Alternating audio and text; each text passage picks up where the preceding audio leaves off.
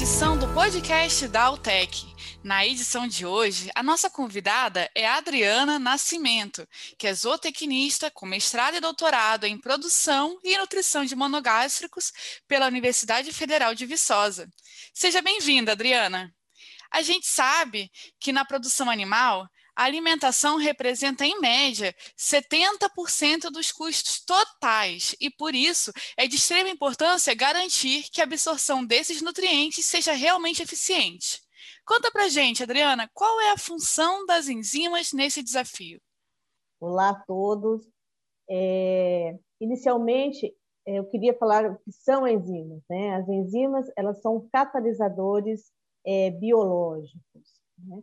Conceitualmente, nós temos dois tipos de enzimas, que são as enzimas é, endógenas, que são produzidas pelos animais, e as enzimas exógenas, que são as enzimas que nós adicionamos na, na ração.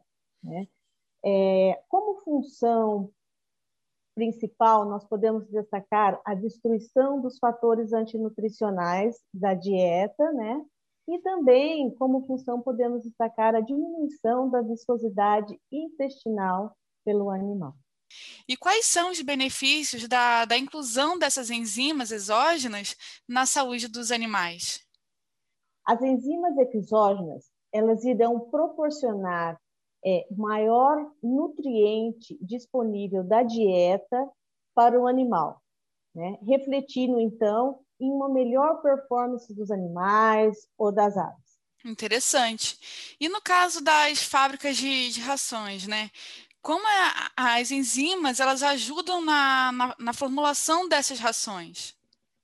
Bom, a gente falando em fábrica de ração, nós podemos aí citar que com o uso dessas enzimas nós vamos ter uma melhor qualidade dessas rações, né? E também podemos usar essas enzimas como uma ferramenta de diminuição de custo de formulação de ração.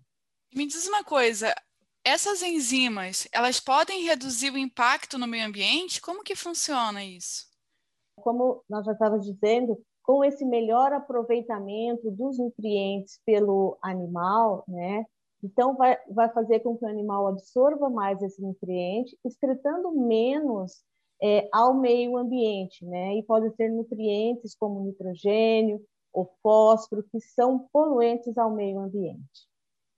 E assim, existem enzimas exógenas que fazem parte de um complexo ou de um blend enzimático. Qual é a diferença entre uma e outra? Então, nós podemos aí conceitualmente ter complexo enzimático ou blend enzimático, né? No nosso caso, que nós trabalhamos, as nossas enzimas, elas são complexo enzimático. E qual é a diferença disso, né?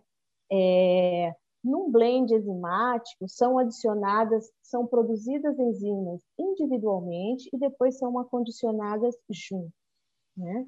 No nosso caso, que se trata de um complexo, todas essas enzimas já são produzidas conjuntamente, né? E essas enzimas produzidas conjuntamente já vai garantir uma maior estabilidade né, desse produto final, desse complexo enzimático, né, como também uma maior resistência à temperatura. Então, esse que é o processo SSF da Altec.